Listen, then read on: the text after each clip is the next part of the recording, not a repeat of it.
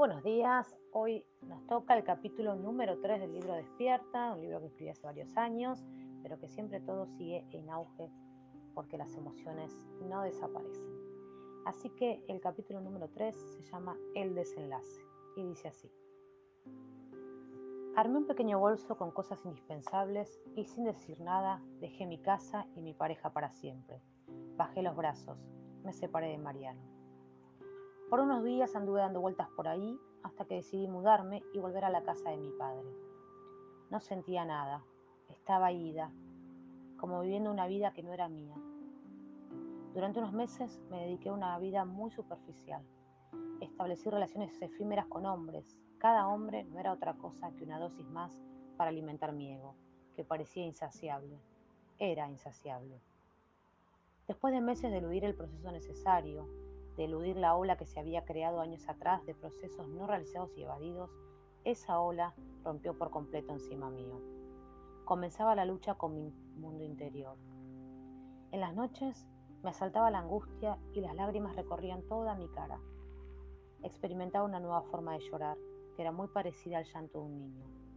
Primero, mis ojos se cerraban fuertes, mis labios se fruncían y dejaba salir todo el llanto rascándome los ojos. Parecía que me despertaba de un largo sueño en el que me escondí durante mucho tiempo. ¿Qué significaban estos llantos nocturnos? Algo debían querer decirme, estaba segura de eso. Al principio no había una tristeza específica, era un gran conjunto de angustias. Aún no entendía que mi interior se hacía presente en mi vida. Parecía estar privada de mis sentidos. No tenía ganas de nada, no sentía ni el gusto de la comida, pero me postré... No sentí, perdón, no sentía Nada, ni el gusto a la comida, pero no me postré en la cama, simplemente seguí con mis obligaciones por inercia. Amanecía, me iba a trabajar y volví a la casa de mi padre, a mi cuarto, lugar que me protegió por completo durante todo mi proceso. Mientras realizaba mis responsabilidades era como si la angustia descansara, porque seguía igual, sin ganas, pero trabajaba. Y es más, alguna que otra sonrisa podía escaparse de mí. Hasta que llegaban las noches, cuando volvía manejando a Bellavista y me acercaba cada vez más a esa localidad. Todo el proceso comenzaba. Mariano y yo vivíamos en Bellavista, por ende nuestras casas quedaban a 15 cuadras de distancia aproximadamente, por lo que cada arribo a esa localidad me acercaba a él y a todo lo ocurrido que aún no había analizado. De salir casi todas las noches, dejé de salir por completo. El dolor comenzaba a avanzar dentro mío y se quedaba enquistado en mi garganta como un gran nudo.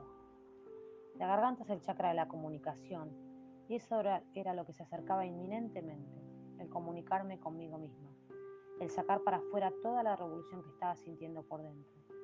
Por eso tanta sensación de vacío. Sentía demasiada quietud en mi vida, algo sumamente desconocido por mí. Era como si todo mi ser permanecía en silencio, a la expectativa de que algo ocurriera. Y creo que en ese momento fue que mi armadura se desplomó, dejándome sin protección, ya no contaba con fortaleza alguna y desapareció con el resurgir de mi interior que quería hacerse presente, en mí, que la sienta y la vea y la integre a mi vida para conformar una unidad. Todas las noches eran iguales, cenaba con mi padre y su mujer y luego subía a mi cuarto. Ya ni siquiera miraba la tele ni buscaba distracción. Me acostaba boca arriba en mi cama esperando que el llanto me fuera a buscar y lloraba hasta quedarme dormida. Y así pasaron muchos días. Una noche salí de mi cama para dirigirme al baño a lavarme la cara, ya cansada de tanto llorar. Prendí la luz y apenas me miré en el espejo no podía mantener la mirada en el reflejo. Intenté unas veces más hasta que pude dejar los ojos fijos sobre la imagen que el espejo me devolvía. Me quedé mirándome por unos minutos. Miraba el lugar donde mis ojos se reflejaban y no estaba ahí. Me busqué y busqué, pero no me encontraba dentro de esa imagen. No me reconocía a mí misma. El espejo me mostraba algo que se me hacía desconocido, y al ser desconocido e incomprensible para mí, me seguí mirando hasta que de pronto me inundó una inmensa sensación de vergüenza propia. Comenzaron a aparecer imágenes en mi mente de actos y actitudes mías de un pasado no tan lejano que me daba muchísima vergüenza. Comenzó a proyectarse frente a mí, a mis ojos, una película de mis miserias, de tanto despotismo hacia mí, por ende hacia mucha gente. Grandes errores míos cometidos. Mi ego estaba perdiendo su lucha en mi interior y dejaba ver cuánta basura llevaba consigo. basura que yo misma fui creando y adquiriendo en mi vida. Claro que esa sensación de vergüenza me duró varios días, me hizo llorar más y más. Me sentía como un papel, no tenía fuerzas ni ganas, era la nada misma dentro de mí. Y acá llegamos al capítulo 3. Como verán, se va poniendo cada vez más intenso. Pero no bajen los brazos. Espero que escuchen cada audio hasta el final de Despierta. Siempre hay un quiebre para que se genere un gran cambio. Así que te espero para escuchar juntos el capítulo número 4 de Despierta.